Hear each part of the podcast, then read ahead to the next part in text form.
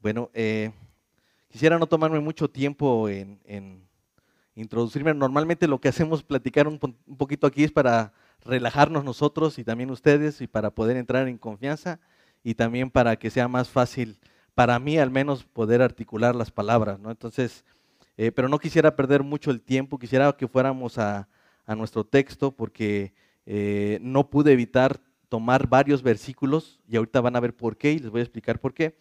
Eh, me hubiera gustado haberlo dividido en más partes, a mí se me dificulta un poco, pero eh, creo que eh, era un poco difícil hacerlo y van a darse cuenta por qué.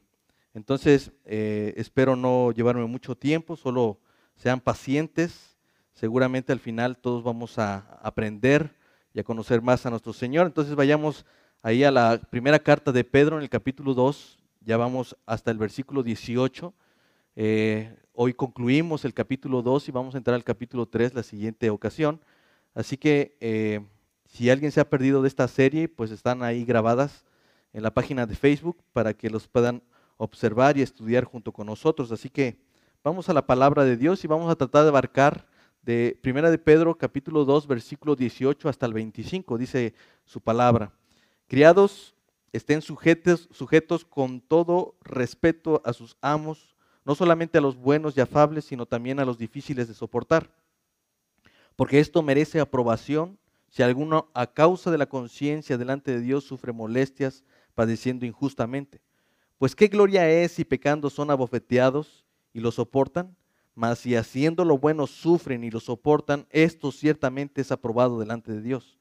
Pues para esto fueron llamados porque también Cristo padeció por nosotros dejando ejemplo para que sigan sus pisadas, el cual no hizo pecado ni se halló engaño en su boca, quien cuando le maldecía no respondía con maldición, cuando padecía no amenazaba, sino encomendaba la causa a quien juzga justamente, quien llevó él mismo nuestros pecados en su cuerpo sobre el madero, para que nosotros, estando muertos a los pecados, vivamos a la justicia, y por cuya herida fueron sanados porque ustedes eran como ovejas descarriadas, pero ahora han vuelto al pastor y obispo de sus almas.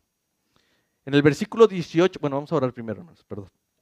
Padre, te ruego, Señor, que tú seas en medio de nosotros, que seas tú quien nos ayude a ver a través de tu palabra las grandes verdades, eh, aquellas promesas, aquellas voluntades, Señor, que tú manifiestas el deseo de tu corazón de que seamos personas, cristianos, que muestran a través de sus propias vidas un testimonio fiel y verdadero de lo que es Cristo y su sacrificio.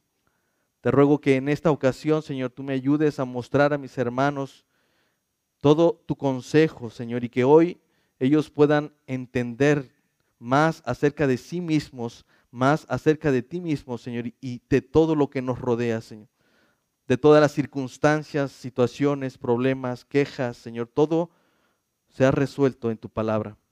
Bendice este tiempo, bendice los oídos de mis hermanos, que sus corazones sean abiertos y dispuestos a escuchar tu palabra primeramente. Y Padre, te ruego que tú me uses, si es tu voluntad, para que pueda transmitir lo más fiel posible tu palabra. Ayúdame para que yo pueda traer palabras eh, claras y certeras, Señor, del significado de tu bendita palabra, Señor. Pero si en algo me equivoco, Padre, envíalos tú a su palabra, a tu palabra, Señor, y haz que ellos vean y encuentren mi error, Padre. No permitas que yo envíe información incorrecta, Señor. Yo te ruego que tú me ayudes y que tú seas en medio de nosotros en esta hora. En el nombre de Jesús. Amén. Bueno, estamos en el versículo 18 y inmediatamente ya Pedro está diciéndonos o nos está dando otra, otro mandamiento. Y parece que se está ah, hablando o les está dirigiendo específicamente a un grupo de personas, porque dice, criados estén sujetos con todo respeto a sus amos. Y la relación social que se está llevando allí es muy clara, no tendría que explicarla. Aquí se refleja un ejemplo práctico de lo que significa o del esquema de autoridad que vimos en los versículos pasados, lo que estudiamos la vez pasada. En el versículo 18 Pedro se dirige a este grupo de personas que son los criados o siervos, que puede incluir aquí a los esclavos, pero no se está refiriendo estrictamente a ellos. La palabra que comúnmente nosotros debemos encontrar ahí para esclavo, sin lugar a dudas, es doulo, doulos. E, esa no es la palabra que está usando Pedro allí. En este caso, él está usando otra palabra que intentaré pronunciar y es oiketai, para referirse a los esclavos domésticos, algo que tenía, digamos, una, una ventaja sobre los que eran simplemente esclavos. Estos sirvientes tenían otras, otros tipos de actividades, inclusive mucho más honrosas que las que eh, un esclavo podía llegar a hacer. Algunos eh, de estos esclavos, sobre todo del imperio romano del primer siglo, eran, eh, aunque eran tratados como bienes personales, de todas formas algunos de ellos podían llevar o, realizar algunas actividades como de educación o podían trabajar como tutores o médicos de los niños. Y aunque era difícil, algunos de ellos podían conseguir su libertad comprándola. Entonces, algo que nosotros podemos ver quizás es que uno se pregunta por qué Pedro no rechazó abiertamente aquí el tema de la esclavitud. Principalmente la esclavitud no representaba en aquel momento un problema necesariamente social. Ahora para nosotros es impactante verlo desde nuestro contexto cultural, pero, pero en aquel tiempo esto no era un problema, Así que eh, la intención del Nuevo Testamento no es afirmar o apoyar que la esclavitud es buena. Simplemente lo que está haciendo es regular una estructura social existente en aquel momento bajo los principios del Evangelio. Eso es lo que va a cambiar ahora la forma de tratar eh, a los esclavos, es la forma de que los esclavos se conduzcan con sus amos. O sea, la, relación social de esclavo y amo no se está rompiendo. Y Pedro no tiene esa intención en ese momento porque no es, no es lo que él quiere. Él lo que quiere es regular la forma ahora en la que se está, se está llevando esa relación. Así que el propósito de Pedro no era iniciar una revolución, sino enfatizar la importancia de mantener un testimonio congruente del Evangelio dentro de los órdenes estructurales de la sociedad de aquel entonces. El beneficio que trajo en este sentido el cristianismo a la esclavitud fue muy bueno y fue positivo. De hecho, cuando Pedro inserta aquí a los esclavos en este nuevo código, eh, eh, él lo que está haciendo es elevarlos a, a una dignidad mayor. ¿Sí? Quizás, quizás está eh, no está rompiendo el hecho de la esclavitud, pero está cambiando la forma de tratarlos. Entonces, eso es el beneficio del, cristianismo y esa, esa dignidad la trae el Evangelio a las personas como los esclavos, incluyendo a los que eran sirvientes o aquellos que inclusive eran muy, muy cercanos a la familia. Por eso dice Gálatas capítulo 3, versículo 28, ya no hay judío ni griego, no hay esclavo ni libre, no hay varón ni mujer, porque todos ustedes son uno en Cristo. Eso es lo que trae el, Evangelio. Cambia la forma de, de relacionarse. Entonces, el resultado fue que dentro de la iglesia se empezaron a vencer ciertas barreras sociales eh, y en ese sentido Pedro yo creo que confiaba más en el poder del Evangelio para cambiar esas, esas estructuras que, que, una revolución para acabar con la esclavitud. Nosotros sabemos por la historia que esa esclavitud se abolió eh, mucho tiempo después. Y de hecho fue eh, principalmente abordado o iniciado por cristianos. Entonces, el Evangelio, hermanos, es siempre algo que debe mostrarnos o debe de impulsarnos a hacer las cosas que hacemos. No somos llamados a ser revolucionarios para cambiar las formas que ahora estamos viviendo necesariamente, o no principalmente nosotros debemos creer y empezar a confiar que el, Evangelio tiene poder para transformar los corazones de aquellos que están actuando de manera incorrecta, ya sea los amos al tratar a sus esclavos y así mismo de los esclavos que no están teniendo cuidado en su testimonio delante de aquellos que son sus amos y que por cierto algunos de ellos probablemente ni siquiera eran creyentes. Así que en aquellos tiempos la gran mayoría de los cristianos eran gente humilde y de este tipo de personas, gente que eran esclavos o sirvientes. Y se daban casos donde era posible que el sirviente fuera uno de los líderes de la iglesia y que el amo fuera simplemente un congregante más de la iglesia. Entonces imaginan cómo cambiar esa, esa manera de ver las cosas. Oye, yo en mi casa te mando a ti porque tú eres mi siervo, pero aquí tú me vienes a decir mucho de cómo me debo de comportar porque aquí tú eres el líder de la iglesia. Entonces Pedro está tratando de resolver ciertos asuntos que van a impactar no necesariamente allí, nacen allí, pero que impactan posteriormente. Este es uno de los problemas que sucede. La vez pasada veíamos acerca de, eh, de, este comportamiento que, que los cristianos de Asia Menor tenían. Ellos no estaban necesariamente eh, rebelándose contra la autoridad. Sin embargo, en el paso de los años y en los pasos de los tiempos, nosotros empezamos a generar, inclusive los creyentes, una conducta que es contraria a la palabra porque muchos de nosotros nos hemos rebelado a la autoridad. Así que el problema de, que Pedro está viendo aquí no es necesariamente un problema de esclavitud. O sea, el problema aquí no es eh, el de ser esclavo. Por eso Pedro va a exhortar al sirviente o al esclavo a ser un fiel siervo y un buen obrero. El cristiano debe, por supuesto, ser el mejor trabajador de todos. De hecho, no se, no se espera nada nuevo en este texto respecto a la conducta que debería de tener un creyente que no se haya dicho en la, vez ocasión, en la ocasión pasada. O sea, son los mismos principios. Se, espera que el creyente, en este caso el esclavo o el sirviente, se sometiera a su amo. Es lo que ya vimos la vez pasada.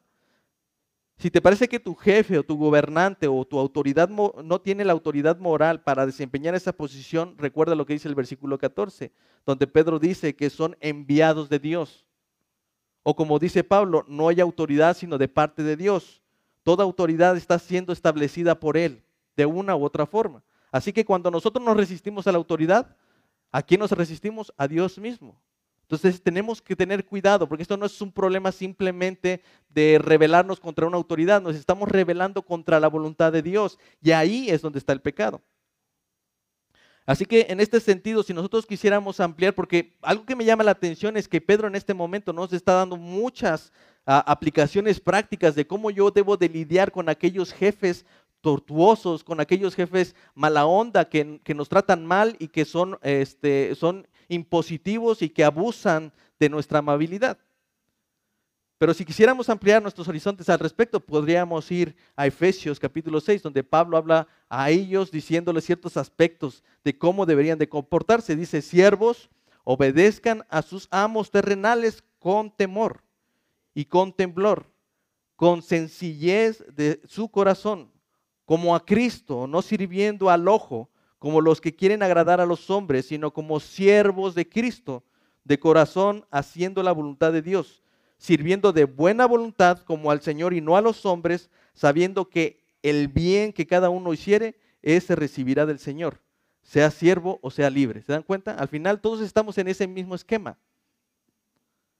¿Cómo dice Pablo que deberíamos de comportarnos con temor, con respeto, como lo dice Pedro en el versículo 18? Con sencillez o con humildad, hermanos. Siempre debemos ser humildes ante toda autoridad. A veces hablamos con tal soberbia, hermano. No debemos servir al ojo, es decir, no, lo hacemos por nuestros propios intereses. El Señor dice que debemos hacerlos como, como para el Señor y no como para los hombres. Es difícil porque uno dice, bueno, en el trabajo es secular, pero hermano, no hay nada secular para un creyente. No hay nada secular. Es más, el trabajo debería ser un, lugar para adorar a Dios. Y no me refiero a que ahí tengas que cantar alabanzas y, empezar a evangelizar, aunque es algo que debes de hacer con tus, con tus compañeros, pero no me estoy refiriendo a eso. Tu trabajo debe ser un culto a Dios. ¿Por qué? Porque no eres diferente en la iglesia que en tu casa, no eres diferente en la iglesia que en tu trabajo, no debe de haber ninguna diferencia. Así que se espera que tú seas, que actúes eh, en este sentido como siervo de Cristo, más que de un hombre como siervos de Dios, como dice 1 de Pedro 2.16, sabiendo que del Señor viene la recompensa, no de los hombres. No es que voy a ganar mi salario, no es que no voy a perder mi trabajo, por eso es que hago bien las cosas. No, tú lo haces como para el Señor y no para los hombres, porque tú sabes que de Él viene la recompensa.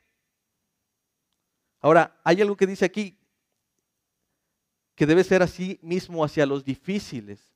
Yo me imagino que si Pedro estuviera en, en nuestra época y estuviera eh, pudiéramos recibir de él una carta como la que le envió a, la iglesia de Asia Menor, posiblemente hubiera sido un email, un WhatsApp, no lo sé, pero Seguramente esperaríamos que nos dirigiera a las instituciones y nos dijera, bueno hermanos, sean diligentes y vayan a las instituciones públicas que se crearon para resolver conflictos laborales, ve a la Secretaría del Trabajo, eh, eh, mete una queja a tu sindicato, eh, si es necesario, mete un oficio, elabora un oficio a los derechos humanos.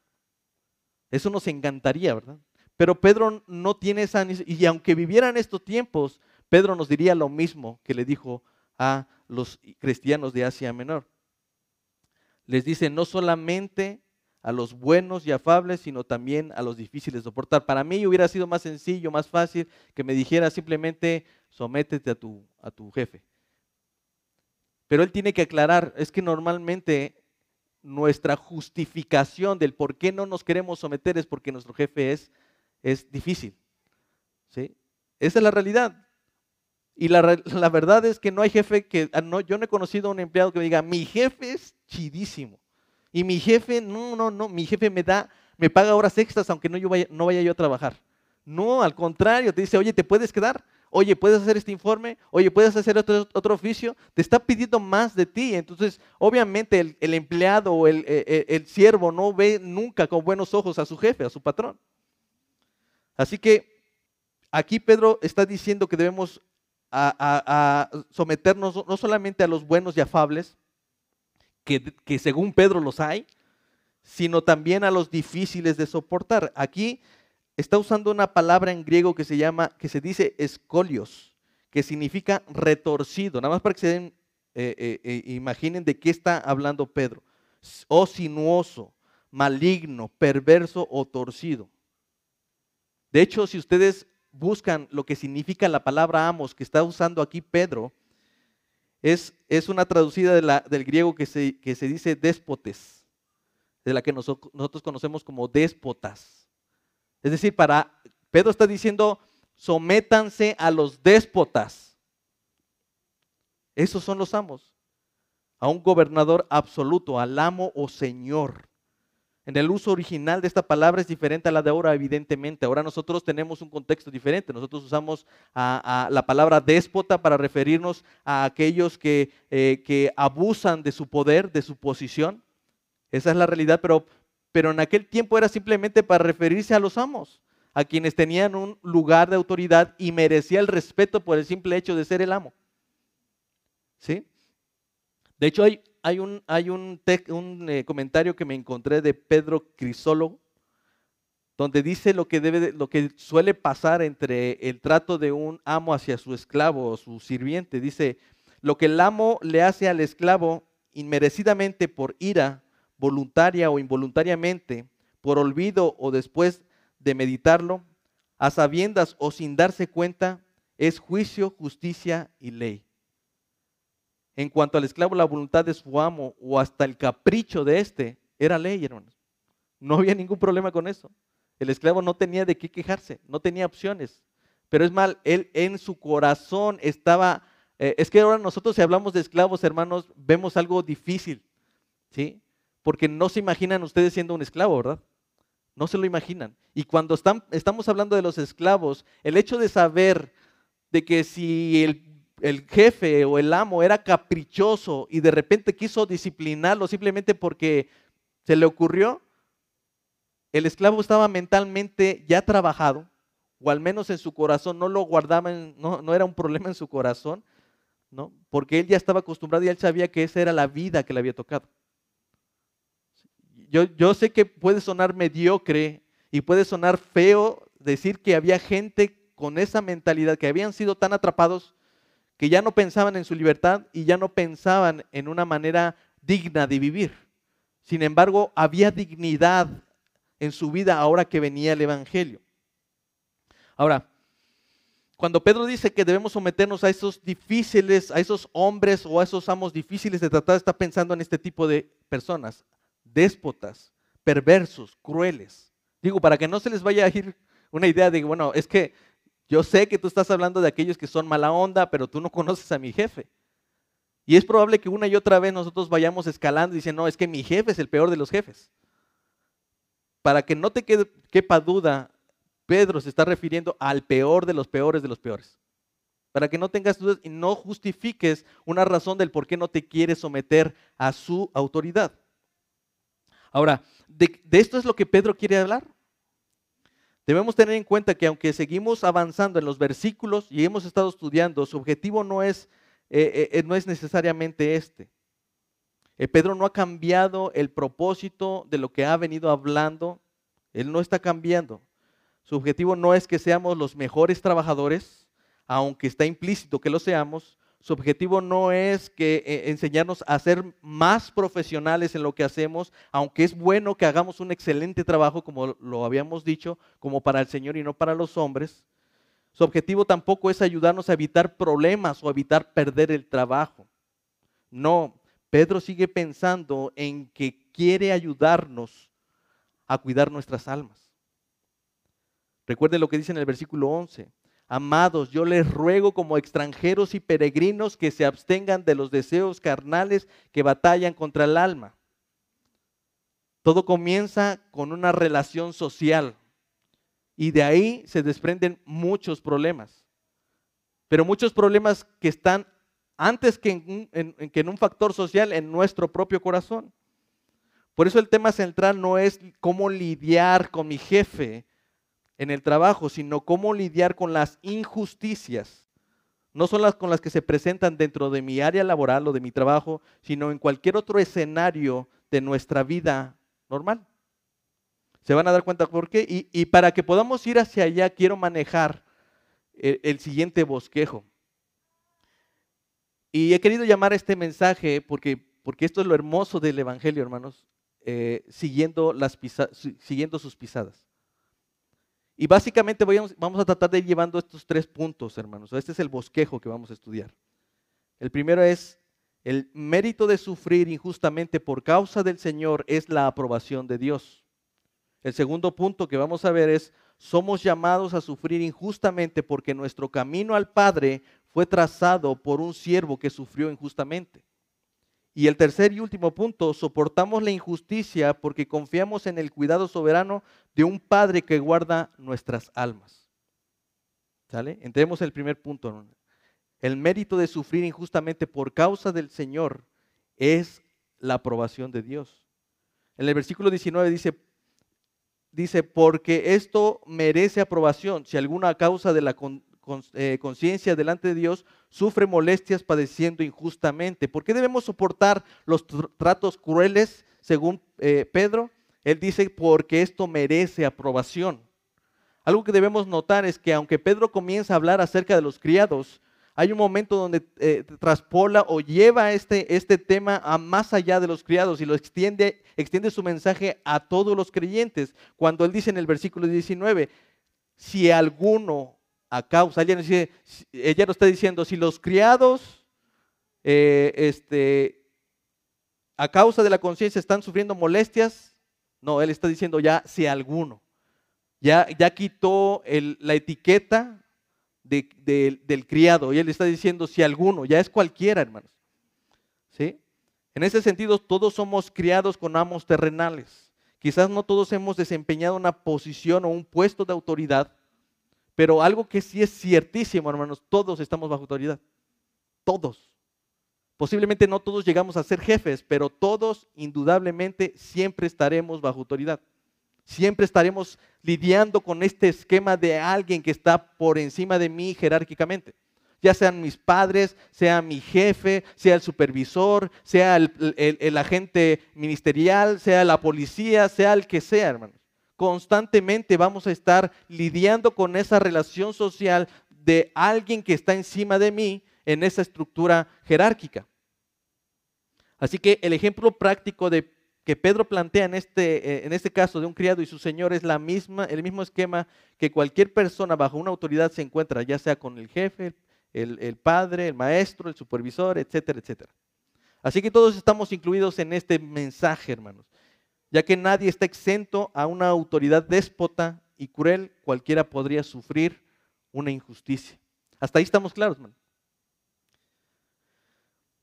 Ahora, es evidente que, todos estamos sufriendo constantemente. Todos padecemos alguna situación, Pero Pedro no está hablando de cualquier sufrimiento, él está hablando de un sufrimiento a causa de una injusticia. Hay quienes podrían decir, ah, es que se me descompuso el Xbox, ah, se me ponchó la llanta, perdí mi celular, me robaron mi dinero, etcétera, etcétera. Y todo eso es algo que trae sufrimiento. Ciertamente es algo que nos hace sufrir, pero Pedro no está pensando en este tipo de sufrimientos. Él dice que ese sufrimiento viene a causa de una injusticia. Hermanos, levanten la mano quien no ha sufrido una injusticia. Por favor, levántenla. Quiero saber. ¿Quién, quién no ha sufrido una injusticia? Ahora dígame, ¿quién ha sufrido alguna vez una injusticia, hermanos? Al menos una. Por favor, ayúdeme con sus manos. Bien levantadas, hermanos, porque si no voy a decir, ¿sabe qué? Si no, este no tiene sentido, este, este mensaje, ¿eh? no tiene sentido. La realidad, hermanos, es que todos hemos padecido alguna vez por una injusticia. Inclusive desde pequeños, cuando, cuando entre hermanos luchamos por la misma, el mismo juguete. Desde ahí estamos lidiando con el problema de una injusticia. Es injusto no recibir lo mismo, es injusto que, a mí me, pidan siempre más, es injusto que tenga que hacer yo esto cuando el otro lo debería de hacer, es injusto, injusto, injusto y injusto. Pero Pedro tampoco se está refiriendo a cualquier tipo de injusticia. Obviamente, pues sí, es injusto que te pidan tarea de más, es injusto que te dejen en el trabajo más tiempo del que debes estar, etcétera, etcétera. Pero Pedro tampoco se está refiriendo a eso. Pedro se está refiriendo a aquellas injusticias que sufrimos por causa del Señor. Por eso dice, por, por esto merece aprobación. Si alguno a causa de la conciencia delante de Dios, ¿cuál es la causa de nuestra, eh, de las injusticias que nosotros estamos sufriendo? Aquellas que vienen por causa del Señor, por causa de esa conciencia de saber quién es Dios y de cómo debo comportarme delante de Dios. Los sufrimientos de los que Pedro está hablando son aquellos que vienen por causa de una conciencia acerca de mi fe, de cómo yo actúo en mi fe, de cómo es que yo tengo esta esperanza en Cristo, de cómo es que yo tengo la certeza de que tengo ahora un Padre en los cielos que me está viendo y que Él es el juez justo que juzgará justamente. Así que nuestra forma de actuar debe ser, así como Pedro ya lo decía en el versículo 16, como libres, pero no como los que tienen libertad como pretexto para hacer lo malo, sino como siervos del Señor Jesús. Por tanto, sufrir por causa de la conciencia no es otra cosa que sufrir por causa del Señor, como Jesús ya lo había dicho. Mateo capítulo 5, versículo 10, bienaventurados los que padecen persecución por causa de la justicia, porque de ellos es el reino de los cielos. Mateo 5:11, bienaventurados son cuando por mi causa los vituperen, los persigan y digan toda clase de mal contra ustedes mintiendo. Mateo 10:22, y serán aborrecidos de todo por causa de mi nombre, mas el que persevere hasta el fin, este será salvo. ¿Se dan cuenta? Esta es, la realidad, hermanos. Y es de lo que está Pedro hablando. Cuando él está diciendo de aquellos que, hermanos, que están sufriendo injusticias, no está hablando de cualquier tipo de injusticias ni cualquier tipo de sufrimiento. Está hablando de aquellas que vienen por causa del Señor.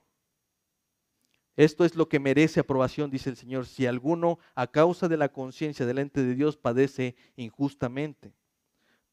Pedro dice algo importante aquí, hermanos, que en las injusticias hay un mayor peso de gloria para Dios.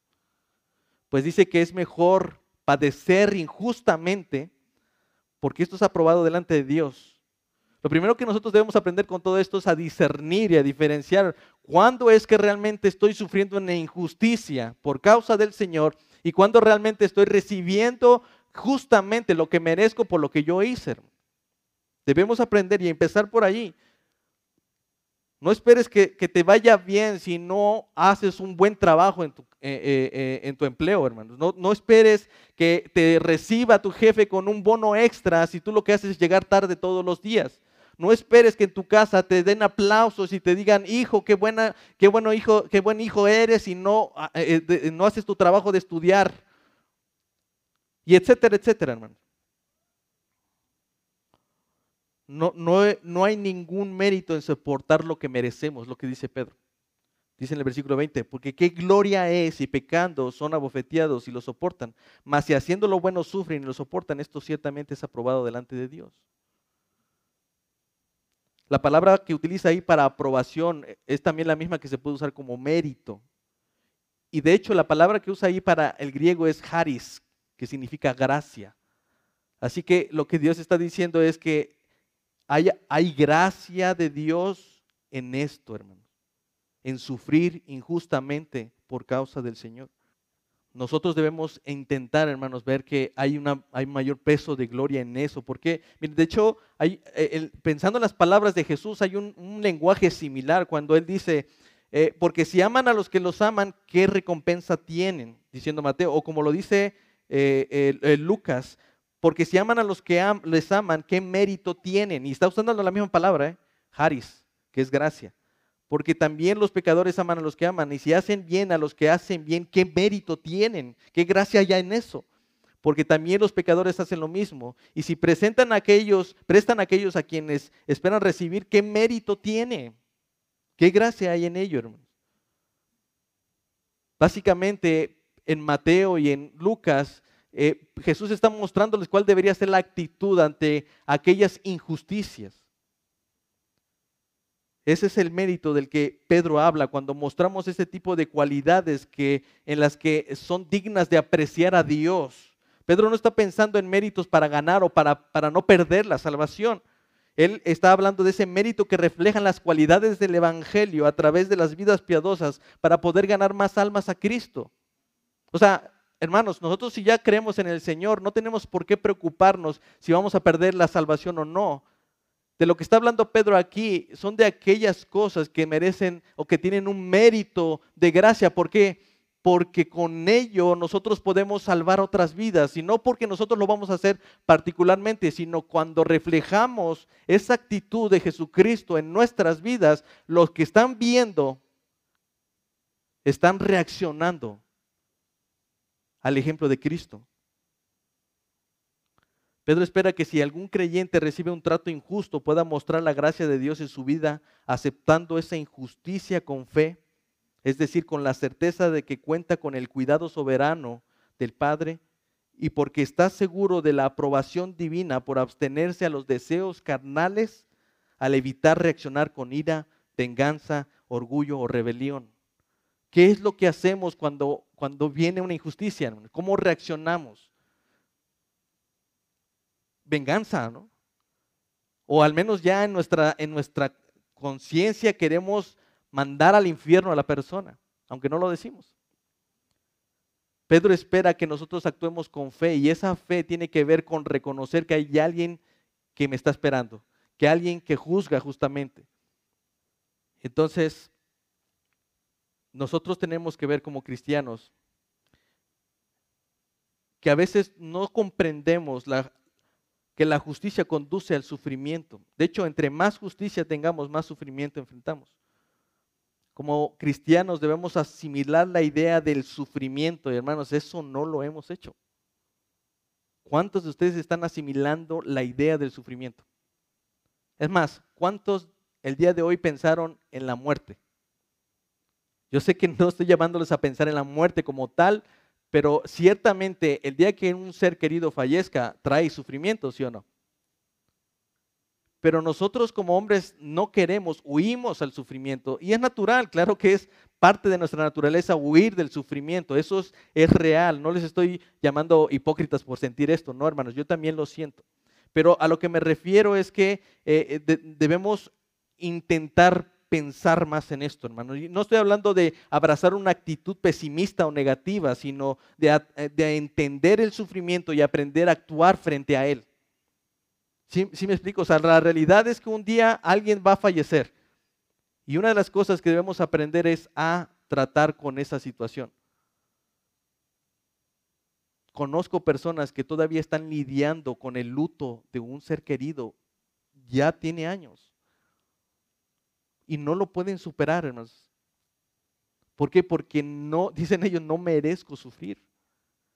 Tengo un problema con el, tema del sufrimiento. Cada vez que, enfrentamos una, una, injusticia, actuamos mal y hacemos un desastre. Y la razón por la que no, nos cuesta lidiar con ese sufrimiento es porque no queremos aceptar que es parte de nuestro llamado, como lo dice Pedro en el versículo 21. Pues para esto fueron llamados, para sufrir. Sí, para esto. Juan capítulo 16, versículo 33 dice, en el mundo tendrán aflicción. Lo dijo Jesús. Dice Juan 15, 20, acuérdense de la palabra que yo les he dicho, el siervo no es mayor que su, que su Señor. Si a mí me han perseguido, también ustedes los perseguirán. Así que la mejor manera de avanzar positivamente en este mandamiento es entendiendo que este, en este mundo seremos afligidos, que sufriremos injusticias, que seremos difamados, que seremos perseguidos.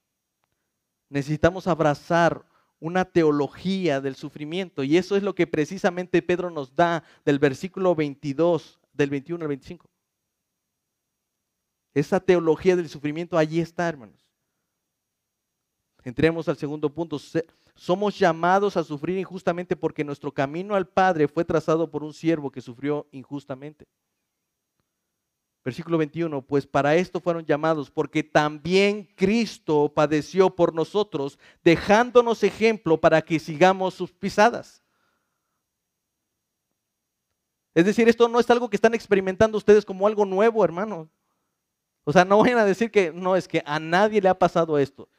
Ah, me ocurrió una injusticia. No, hermanos, dice la escritura que para esto fueron llamados, porque también Cristo, el que nos ha salvado, el que nos ha dado esta salvación, el que nos ha llamado y nos ha dado este perdón, es el que padeció primeramente. Y dice que ha dejado eh, en nosotros un ejemplo. La palabra que Pedro usa aquí para ejemplo, la palabra ejemplo es muy sugestiva. Voy a tratar de pronunciarla. Dice hipogramos.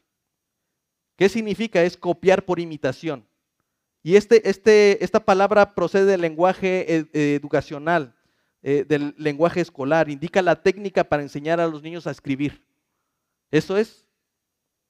Cuando usa esta palabra se está refiriendo a copiar por imitación. Y esto había solamente dos formas. O te hacían unas rayitas y tú rellenabas y seguías el trazo.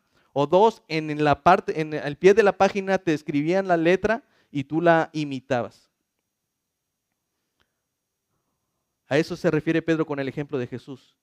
Él solo no, no solo nos dijo que debemos llegar al Padre, Él nos trazó el camino con su propia vida. Por eso Él dice, yo soy el camino, yo soy la verdad y yo soy la vida. Y nadie viene al Padre sino por mí. Él no, está, él no solamente está siendo exclusivo respecto a la forma de llegar al Padre, Él está diciendo, yo soy el camino. Si tú quieres saber cómo llegar al Padre, mírame a mí y sigue mis pisadas. Por tanto, debemos copiar sus pasos, imitar su vida. Jesús, tal como las huellas en la arena del mar, nos dejó marcado el camino para que simplemente sigamos sus pisadas. Seguimos su ejemplo, nos paramos donde Jesús ya se paró y sus pisadas nos llevan inevitablemente al sufrimiento, hermanos. ¿Por qué? Porque si Cristo padeció, nosotros también. El siervo no es mayor a su Señor. Por esto fuimos llamados, pues Cristo también padeció. Dice el versículo 22, el cual no hizo pecado ni se halló engaño en su boca, quien cuando lo maldecía no respondía con maldición, cuando padecía no amenazaba, sino encomendaba la causa al que juzga justamente, quien llevó él mismo nuestros pecados en su, en su cuerpo sobre el madero, para que nosotros, estando muertos a los pecados, vivamos a la justicia y por, la, por cuya herida fueron sanados. De hecho, las palabras en los versículos 22 al 25 son un reflejo de lo que Isaías escribe en, eh, acerca del siervo sufriente en el capítulo 53.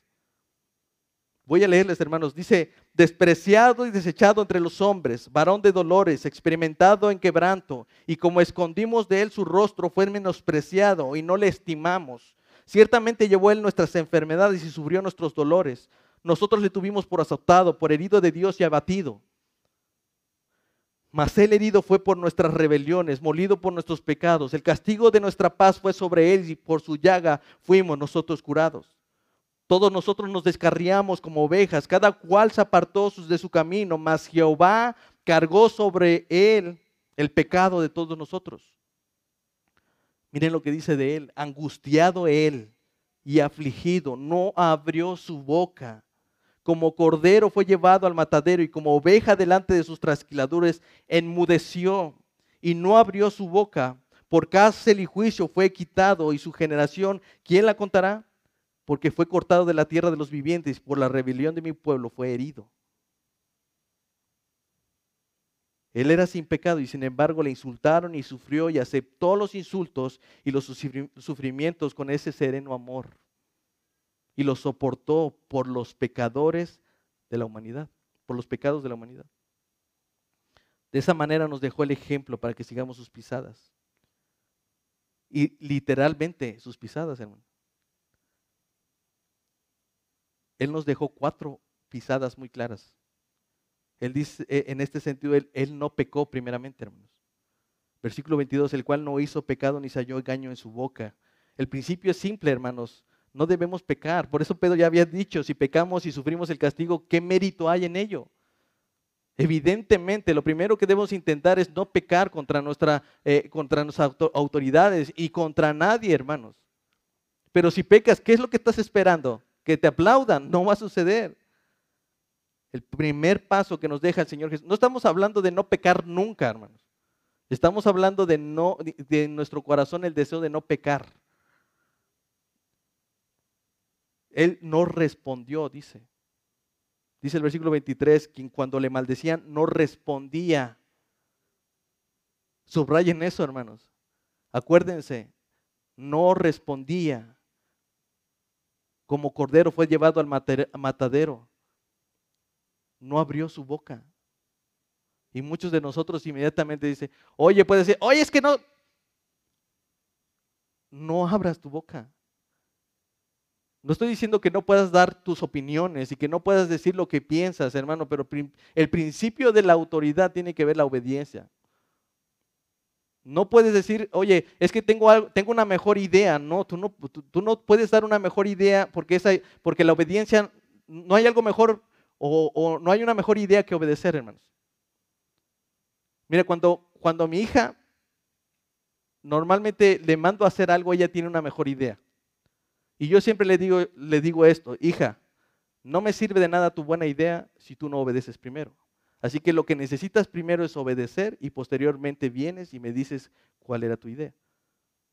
Pero de verdad, hermanos, se viene abajo inmediatamente el principio de la autoridad cuando tú no obedeces. Entonces, dice la escritura que él no respondía con maldición. Cuando padecía, no amenazaba. La respuesta, natural de nuestra carne es ira, hermanos, es ir en contra de aquel que me está lastimando. Eso es realidad.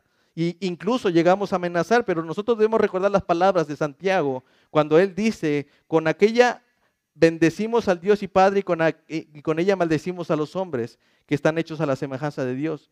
De una misma boca procede bendición y maldición, hermanos míos, esto no debe de ser así.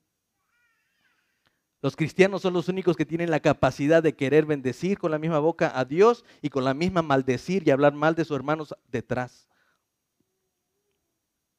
Dice Santiago 1.26, si alguno se cree religioso entre ustedes y no refrena su lengua, sino que engaña su, sino que engaña su corazón, la religión de tal es vana. Hermanos, esta es la pisada que el Señor nos dejó. No respondan. No responda ni con maldición ni con amenaza. Lo tercero que Dios nos enseña es a confiar en el Padre. En las situaciones de injusticias es cuando menos creemos en el Padre. Dice, dice la Escritura, sino que encomendaba la causa al que juzga justamente. Es lo mismo que hizo Esteban. Él en lugar de maldecir a quienes lo estaban matando, es lo que él dijo, Señor, perdónales porque no entienden lo que están haciendo.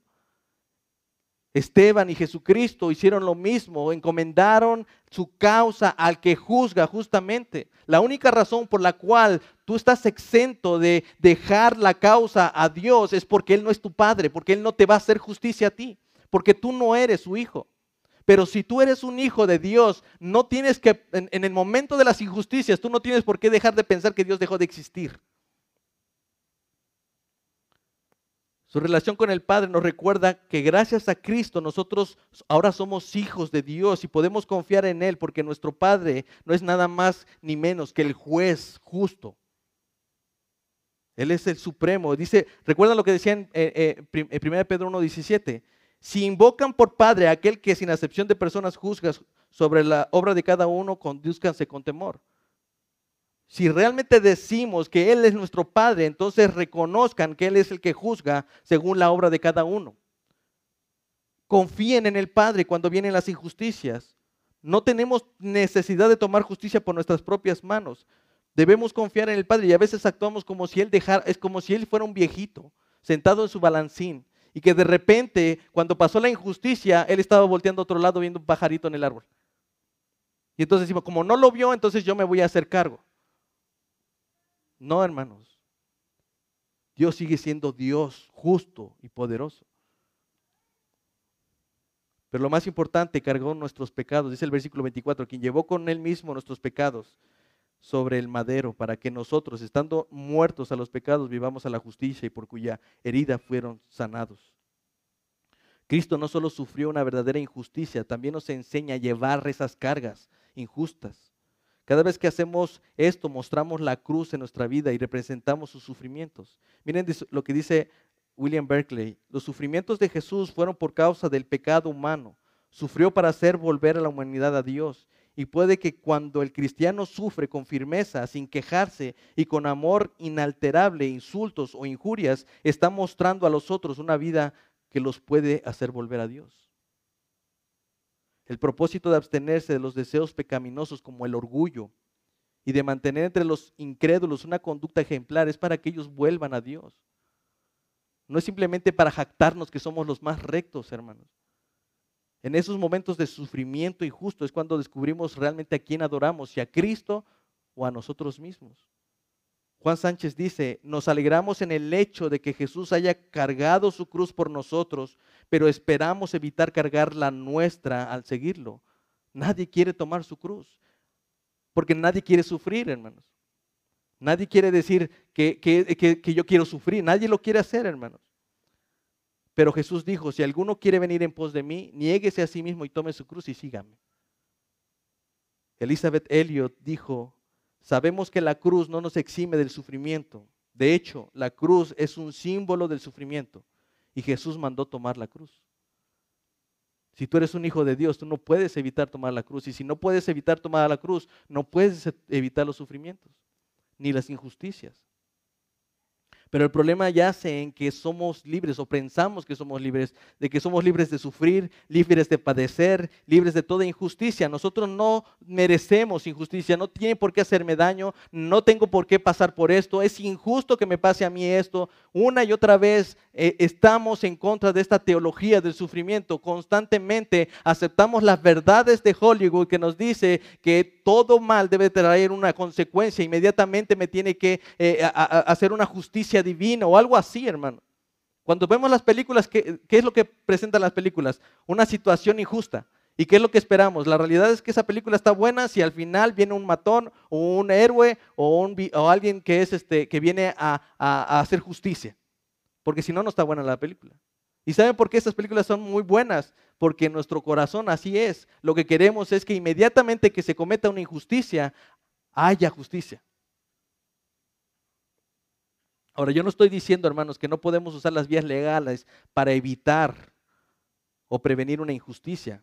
Pero cuando ya la justicia está ahí, hermano, tú ya no puedes hacer nada. Así que el, el asunto es nuestra actitud con la que lidiamos con la injusticia. El pecado no solo es la rebelión por resistirnos a la autoridad, nuestro pecado también es el orgullo de creer que no tenemos por qué sufrir, que nadie tiene el derecho a ofenderme cuando el acto más cruel de injusticia que se ha cometido en toda la historia fue esa cruz y nosotros somos los culpables. Nosotros fuimos los déspotas por los cuales Cristo murió. Nosotros nos descarriamos, pero la realidad es que el Señor hace algo bondadoso por nosotros. La injusticia más grande está en la cruz, hermanos, y nosotros nos cuesta pensar que cuando pasa una injusticia, nosotros no la merecemos. Nos cuesta pensar que Cristo lo hizo al favor de nosotros, para regresarnos al pastor de nuestras almas. Y este es el último punto, hermanos. Soportamos la injusticia porque confiamos en el cuidado soberano de un Padre que guarda nuestras almas. Porque ustedes eran como ovejas descarriadas, pero ahora han vuelto al pastor y obispo de sus almas. Me encanta cuando, cuando la palabra le da nombres a Dios. ¿Alguna vez han visto a Dios como su pastor? Bueno, esto ya lo sabemos, constantemente tenemos el Salmo 23, el, Señor mi pastor, nada me faltará, en lugares de delicados pastos me hará descansar. Una y otra vez tenemos plasmado esa imagen, es muy ilustrativa acerca de quién es el Señor. Y cuando vemos a, Dios, debemos pensar como nuestro pastor, alguien que está ahí cuidándonos a nosotros como ovejas descarriadas. Él es nuestro buen pastor. Él dice, el buen pastor la vida por sus ovejas da. No se nos olvide que ese buen pastor, ese Dios que juzga justamente, es el que nos salvó, el que nos pastorea, el que nos guarda, el que nos lleva por delicados pastos. Pero hay otro nombre que aparece allí que me encantan, que es obispo de nuestras almas. Y con esto concluyo, Quizás una de las formas en que hemos usado esta palabra eh, no ha sido correcta, eh, la, palabra obispo. En el original significa, eh, más bien es episcopos. Y déjenme darles algunos datos, hermanos. episcopos es una palabra que tiene una gran historia. En la, en la Iliada de Homero, a Héctor, el gran campeón de los troyanos, se le llama episcopos, porque durante toda su vida defendió la ciudad de Troya y mantuvo a salvo a los nobles esposas y niños. Obispo se aplica a los dioses que son los guardianes en los, eh, en los tratados que hacen los hombres y los acuerdos a los que llegan y que son los protectores de las casas y de los hogares. Los funcionarios, funcionarios a los que Platón llamó inspectores de los mercados también les llamaban obispos porque supervisaban la conducta eh, personal manteniendo el ojo en el comportamiento desordenado e indisciplinado para castigar a los que eh, lo necesitaban. En las leyes y administraciones de Atenas, los obispos eran gobernadores y administradores e inspectores que eran enviados a los estados súbditos para que se cumpliera la ley, el orden y la lealtad. Obispos, por tanto, quiere decir protector de la seguridad pública, guardián del honor y la honradez, supervisor de la correcta educación y de la moral pública, administrador de la ley y del orden público. Dios es obispo de nuestras almas. Es decir, que Él es nuestro guardián, hermanos, es nuestro protector, es nuestro guía, nuestro director. Dios es el pastor y el protector de nuestras almas, nos cuida con su amor, nos protege con su poder, nos guía con el buen camino, con el poder de su palabra, hermanos. Algo que me, queda claro, y es que me gusta cómo lo dice la nueva traducción viviente, el guardián de nuestras almas. Hermanos, en medio de las injusticias, no debemos olvidar que el Padre que está en los cielos es el guardián de nuestras almas no, habla solo de, el, que va a evitar que pases injusticias, no, hermano. El que va a evitar que nuestra alma caiga por causa de nuestra necesidad de accionar con orgullo, de accionar con venganza, con maldición cuando sufrimos una injusticia.